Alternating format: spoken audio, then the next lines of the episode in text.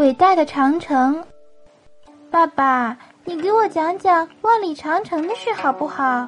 好，万里长城在很早很早以前就有了，是我们中国的第一个皇帝秦始皇修建的。其实啊，在秦始皇统一中国以前，许多的小国为了抵御敌人的进攻，都修了自己的长城。秦始皇把它们连接到了一起，又加上了一些，有几千里长。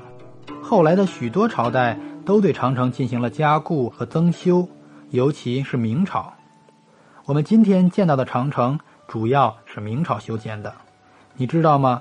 宇航员登上月球后看到的地球上面人工建筑只有两个，其中就有一个是长城。